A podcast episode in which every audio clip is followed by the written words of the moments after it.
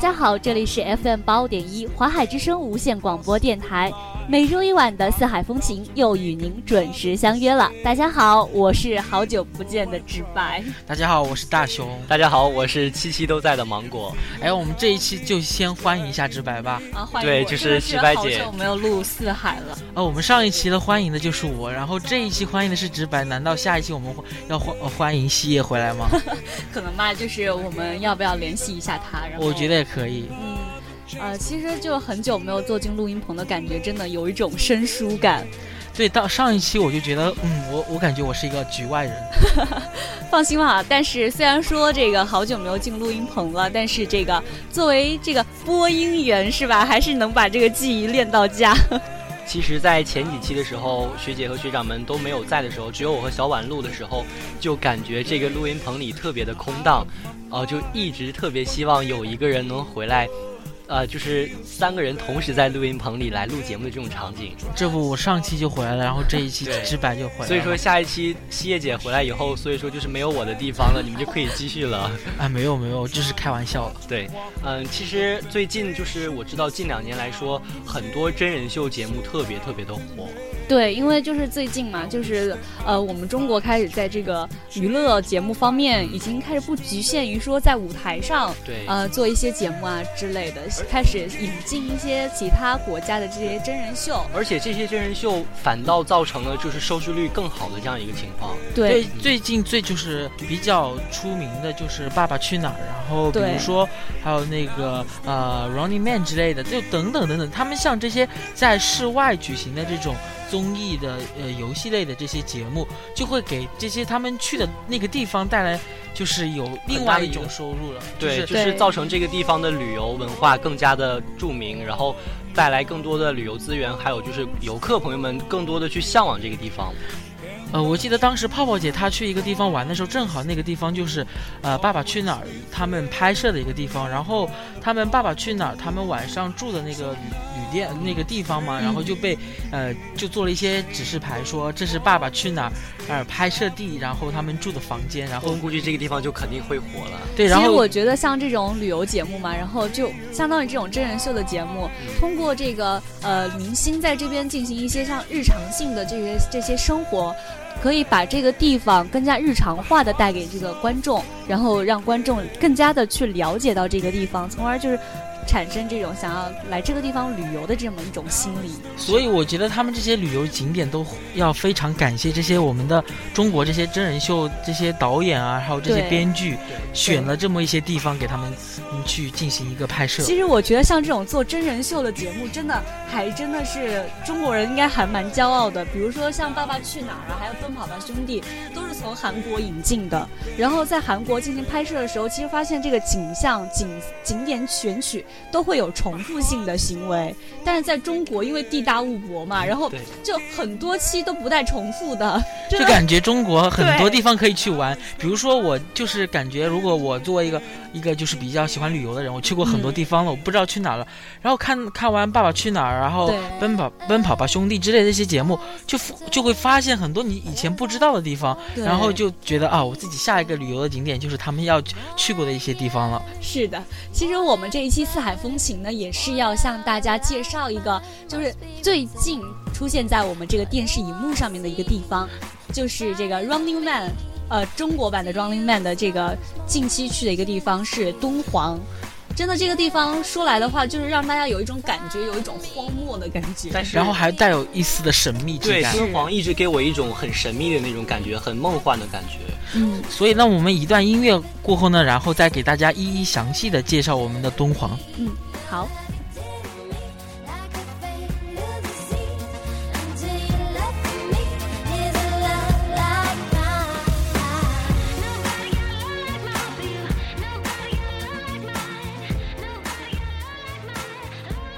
欢迎回来，这里是四海风情。那么我们今天带领听众朋友们游玩的地方呢，是我们中国的敦煌。敦煌呢，它是甘肃省酒泉市代管县级市，位于河西走廊的最西端，地处甘肃、青海、新疆三个省的交汇处。它的总面积呢，能达到三万多平方公里，总人总人口呢，能有十八万。它呢，其实不是以主要以旅游业为主，它是以农业为主，旅游服务业次之。其实这个敦煌给我一直的感觉就是敦煌文化很博大精深的那种，就是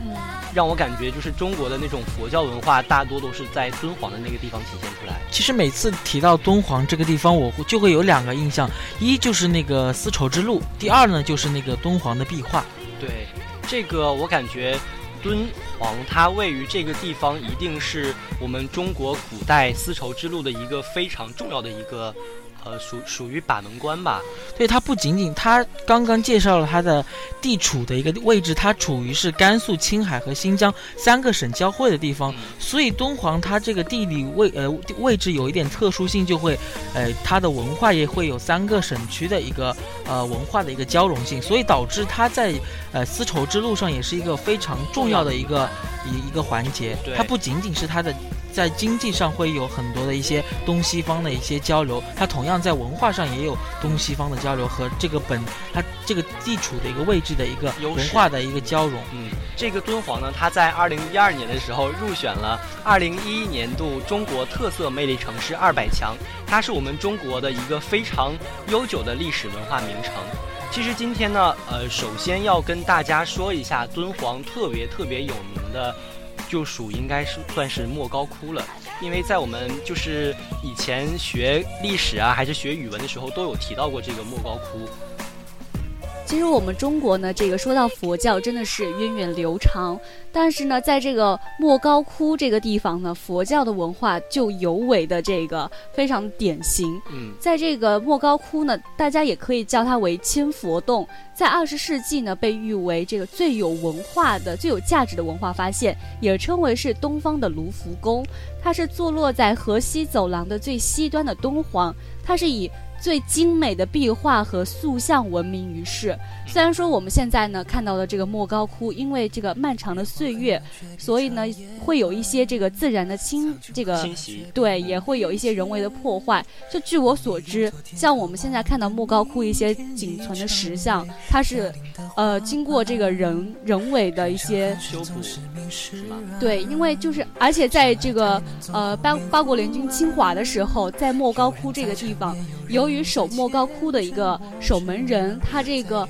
呃，因为自己不知道文化的浅薄，他不认为自己这个莫高窟的文化价值有那么高，所以说在来了一个外国人之后，用很少很少的钱。就把莫高窟几乎是所有的这些石像啊、经书啊都给他拖走了，所以说现在，呃，这个莫高窟我们看到的呢，就是仅存下来的一点点的，就是文化这些雕塑什么的，我觉得还是非常可惜的。所以我们就是就是一些人民他的一个文化的呃水平，就可以看出他对这些就是古代文化的一些重视。但是你比如说像日本的话，他会他这个民族就对于自己的传统文化和一些历史比较悠长的东西，它就保护政策是非常之高的，就是所有的公民都会对这些东西会有呃一种就是出于一种保护的意识去保护他们。其实我感觉现在中国也正在呃发现了这个问题，不管是自己的文化方面，还是一些还有就是具体的物品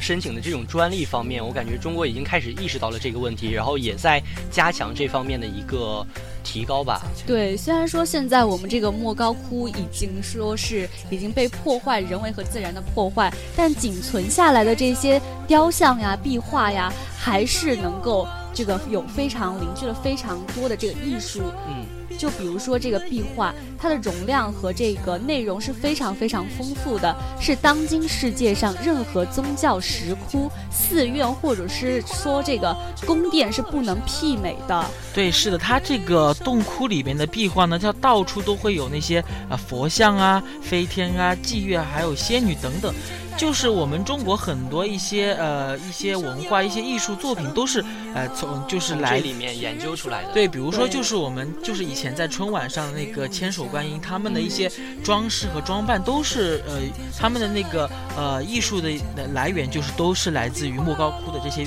敦煌的壁画。其实刚才直白姐有说到这个莫高窟也叫做千佛洞，在我看来就是中国有很多的千佛洞，就比如说大雄的家乡也有一个千佛洞。不知道呃，在大雄认为这个千家乡里的千佛洞和这个莫高窟的莫高窟这个千佛洞有什么样的一个差别呢？呃，我家乡的一个那个千佛洞，它是一个溶洞，是一个喀斯喀斯特地貌形成的一个溶洞，它里面的那些溶洞钟乳石看上去是非常像那些佛像，所以就得名一个千佛洞。所以说这个两者的区别，一个是自然的，还有一个是人为的。对，所以其实很多地方就是中国很多地方都会叫，就是有两个比较呃重名的一些地方，还有一些东西。但是我并不觉得这些东西重名，但是会影响我们对它的一些了解和认识。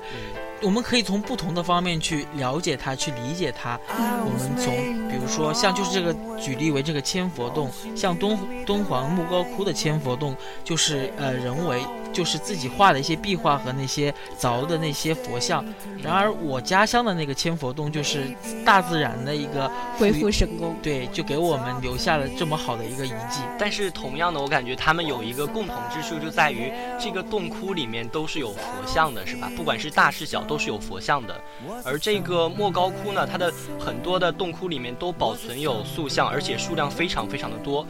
呃，可以称作是一座大型的雕塑馆，而且它的这个石窟主要开凿于这个盛唐时期。对，嗯因为这个盛唐的时期，这个佛教是非常非常盛行的。对，其实我呃，我感觉就是在敦煌这些地方的这些景点，都是那种非常富有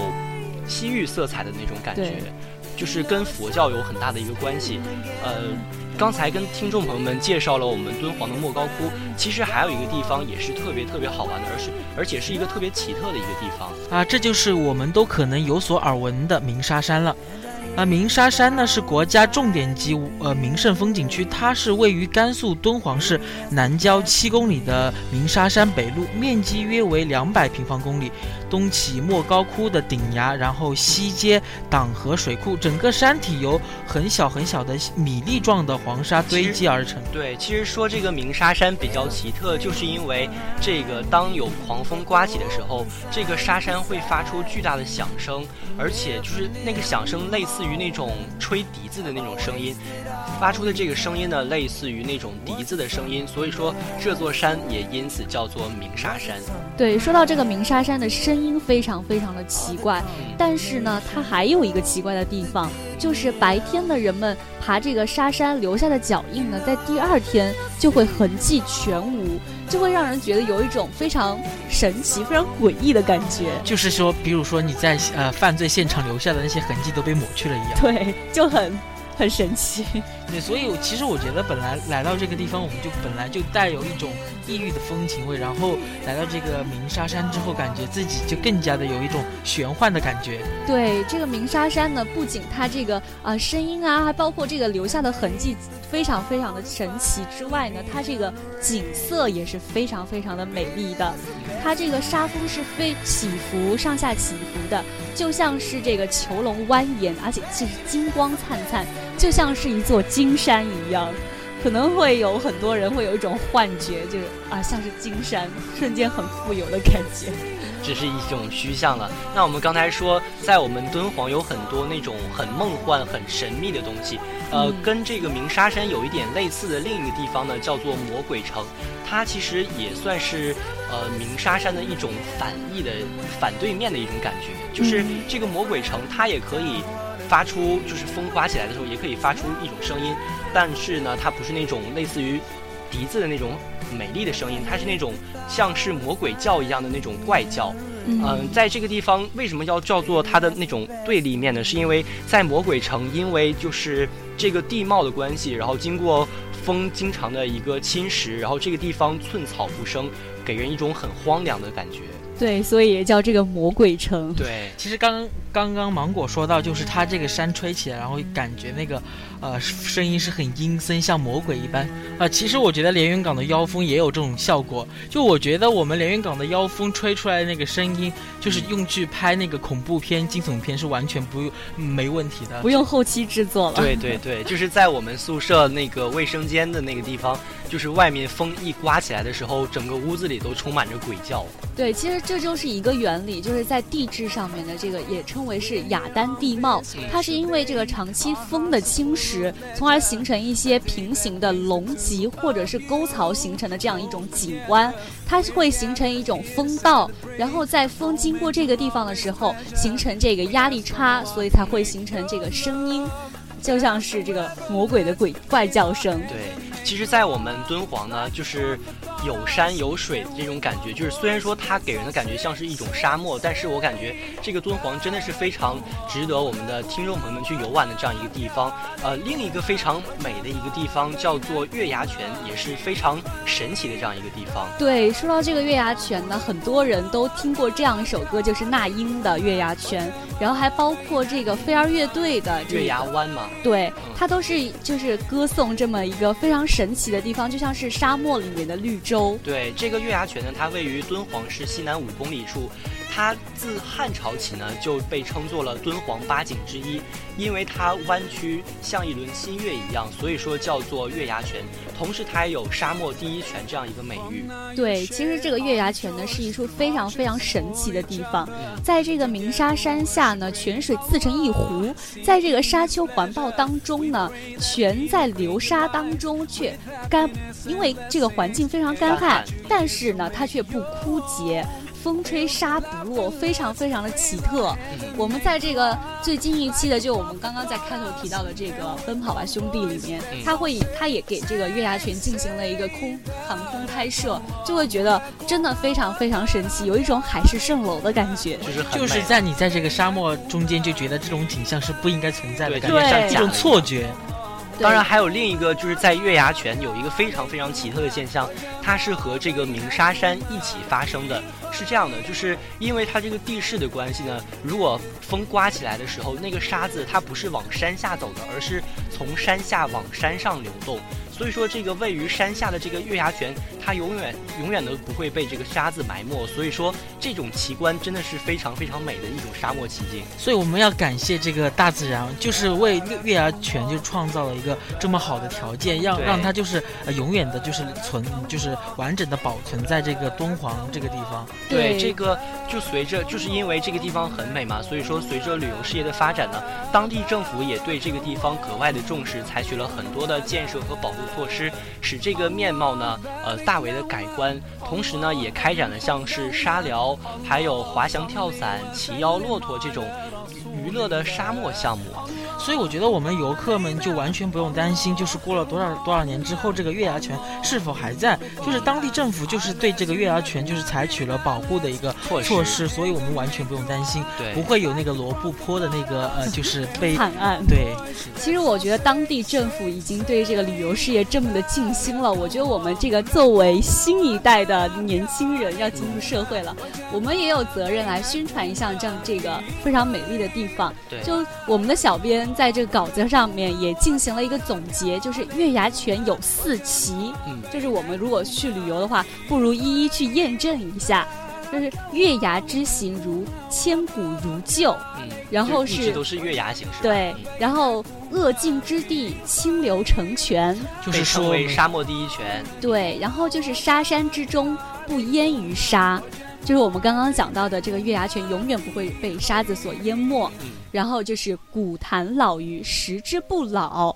就会就是说这个月牙泉里面的这个呃自然生物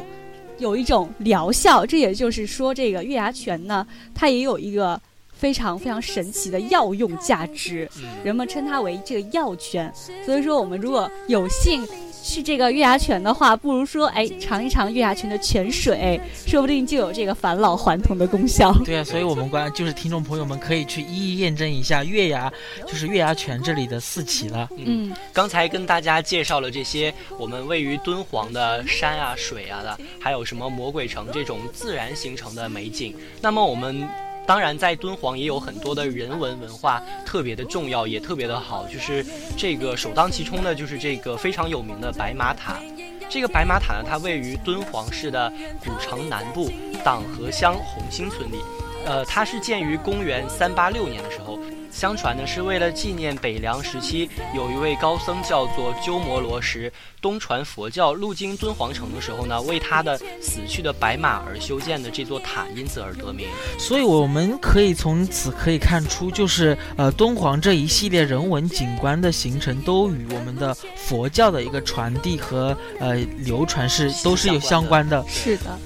其实说到这个白马塔呢，不如我们向大家先来描述一下它的外观。这个白马塔它是九层高，它的这个高度呢是十二米，直径有七米。然后它的建筑结构呢为土坯垒砌，然后中间为立柱，外面涂以这个草泥啊石灰，然后形成的。它的最底部呢是这个呈八角形，用条砖包砌，然后每个角面呢为三米。在所以这个形成八个面形成了之后，又相当于一个类似圆形的七这个直径约七米的这么一个形状。我感觉这个白马塔，如果要是按照刚才跟听众朋友们介绍这个相传的故事而得来的话，我感觉这个高僧也真的是为了他这个马蛮拼的，就是为了一匹马，然后就修建了一个这么复杂的一个建筑。啊，我觉得其实我们今天就是还缺点什么？就是我觉得还没有介绍我们敦煌的美食。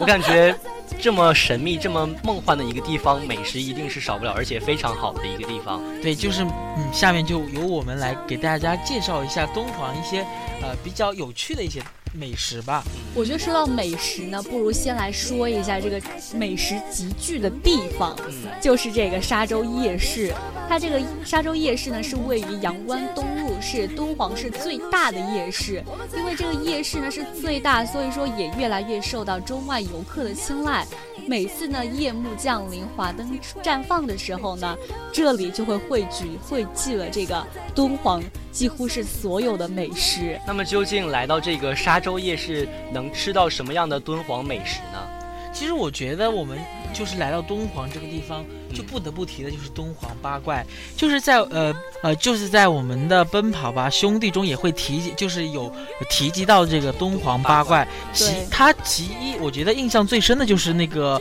呃驴肉黄面，呃就是呃天上的龙肉，地上的驴肉，在就是在这是在敦煌吃的时候就是非常流行的一句话。就是可以说，就是驴肉的美味可以和龙肉相媲美了，所以我们来到这个。呃，敦煌一定要吃的就是我们的驴肉黄面了。它不仅仅就是呃非常的美味，而且很便宜，只要十块。所以就是驴肉，它不仅仅是论斤卖，呃，然后它的那个面条就是如龙须，长得像金线一样柔韧，而且非常的有嚼头。那另一个可以算作肉食的东西呢，叫做羊肉粉汤。这个羊肉粉汤，它同它也是敦煌特别特别有名的一个传统小吃。呃，它是用选用敦煌本地饲养的这种呃非常肥，然后体型非常壮的这种羯羊，而且就是做成的，所以说它的味道是非常鲜美的。啊，这个羊肉粉汤呢，它在使用时呢，它是用这个骨汤兑水，然后加入适量的生姜等香料煮沸，再将这个熟肉切成薄片或者是切成块状，放入这个凉粉，盛入碗中，再舀入沸汤。这样浓浓的羊肉汤呢，这个不仅呢，它这个功效非常非常的多，它是不仅能够补虚益血，还能开胃健脾，在这个冬天的时候呢，还能去湿气、避寒冷、暖这个胃寒，非常适合冬天去吃。我觉得。也可以借鉴一下。对，我们就是就是有一句话，就是说，就是如果你冬天比较怕冷的时候，就多吃点羊肉，这样你就是你的各种新陈代谢会呃提高，然然后你的就是身体会比较暖和。所以身处连云港的我们，应该冬天多吃羊肉。对，嗯，其实我们刚刚说到这个驴肉黄面啊、羊肉粉汤啊，都属于这种主食类的。下面不如向大家来介绍一点点心，就是这个。泡油糕是吧？这个对泡油糕，它呢是敦煌宾馆根据民间传统方法创造出的一种风味的食品，因为它的色泽黄亮，表面蓬松，像是轻纱一样，而且结有密密麻麻的这种珍珠小泡，所以叫做泡油糕。对，所虽然说这个油炸食品不宜多吃啊，但是它的美味非常非常的有诱惑力。嗯，但是呢。它与其他的油炸食品不同的是，它用新鲜的植油植物油炸成的，所以说它的健康系数会比较高一些。所以我们就完全不用担心它是我们就是用地沟油炸制而成，完全不用担心。可以就是虽然说什么敬酒虽好不要贪杯，但是我们到了这里，这个泡儿油糕可以我们可以多吃一些。对，那刚才说了这么多油腻的东西，有一个非常清淡的东西叫做敦煌酿皮子。这个敦煌酿皮子呢，它是历史非常悠久的一道民间小吃。也也算是本地的一种快餐了。这个酿皮子呢，它是一种麦面制品，入口特别的细腻润滑，而且很筋道，呃，柔韧柔韧可口。把这个弄好的酿皮子呢，切成细长条，放入几片面筋，加上一些蒜汁、酱油、香醋，还有芥末之类的这类的调味品就可以食用了。所以说它的做法是非常简单的。对，其实说到这个呃敦煌呢，就是有一种沙漠感，所以说这边呢人民也是会蛮蛮会享受生活的。对我感觉他们会自制了一种饮料，就是这个杏皮水。嗯，这个杏皮水呢，它算是敦煌当地特色的一种饮料呢。它是以当地特产的这种李广杏为原料，呃，其实它说起来有与这个酸梅汤有一些类似，但是口感呢是较为柔和一些，而且它比较便宜。只需要三块钱一份，啊，仅仅只要三元。那他做这个杏皮水的原料就是李广杏，那我就要在这边多说一下。说到这个李广信，大家都会觉得这个李广信是和那个李广将军是有关的，呃，事实就是这样的。在哦在这个呃，相传是在西汉年间，飞将李广将军呢率领就是自己的部署在西征，然后呃炎炎夏日将嗯将将士们就烤得非常的焦渴难难耐，然后突然空中就袭来了呃一阵奇香，只见两个嗯。呃，彩绸就是从空中就是飘下来，然后李广就觉得非常非常的奇怪，然后就拔剑把它射下来了，就有一有呃有一批彩绸呢，就呃落到了地上，就变成了一片杏林。我想这个也应该算是一种玄幻色彩，就是传说民民间的传说嘛。然后就是在这个地方呢，就李广信呢就非常非常的。好吃就是被誉为是呃敦煌的水果之王。那我想在这个地方，除了刚才跟听众朋友们介绍的这种东西以外呢，当地的水果李广杏也是一定要尝的一个东西了，是吧？呃，我们不仅仅吃了这么东西，我们还可以带一些伴手礼回家，像呃我们刚刚提到的那个李广杏可以带回家，然后另外一种水果就是敦煌瓜。这个敦煌瓜呢，它算作敦煌特有的水果之一，就是在别的地方可能会吃不到的，而且它种类非常的多，形状也是不同的。吃起来它特别的爽口，很过瘾。如果你要是就是特别喜欢吃的话，你不妨带给家里的朋友们来尝一下这个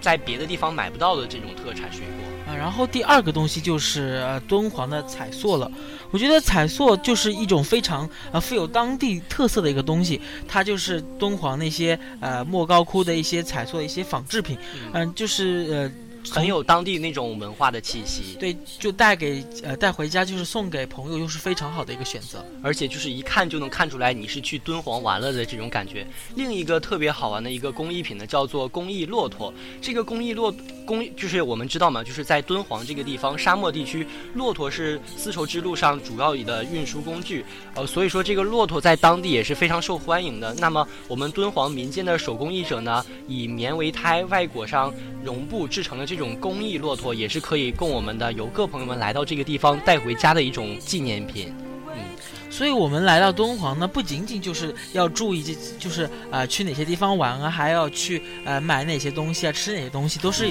呃，然后我觉得我们这边要给大家就是讲一些呃。去敦煌玩，的就是要注意的一些小事情，比如说就是呃，你到了沙漠了，必须就是切莫就是不要单独一个人出去玩，可能就晚上有一些安全隐患。对，而且在这个沙漠里面，它昼夜温差比较大，所以说如果我们要是晚上去出去玩的话，一定要多穿一些衣服。还有一个就是我们需要注意的事情就是，呃，在沙漠中我们要就是注意环保，然后尽量把垃圾带出沙漠，因为就是沙漠中的这些呃，可能一些垃圾就是。很难被降解或是被清理，所以我们去敦煌玩的朋友们一定要记住，不要把这些呃垃圾留在这里，要带回带出沙漠。好的，那我们今天跟大家详细的介绍了我们敦煌非常美丽的美景，当然再加上大熊刚才跟大家说的这些忠忠告，我相信如果要是听众朋友们来到敦煌玩的话，一定是不虚此行。那么本期的四海风情呢，到这里就结束了，感谢大家的收听，我们下周一的黄昏再会说到底。是真有感情不骗你。对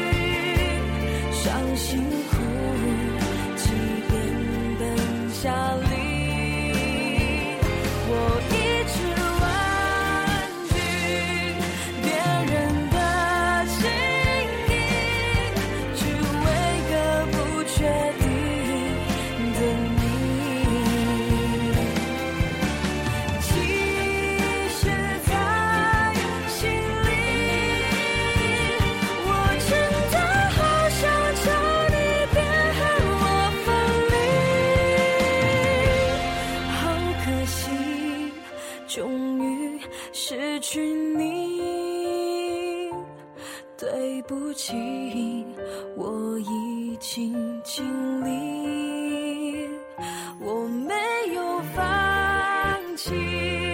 只是不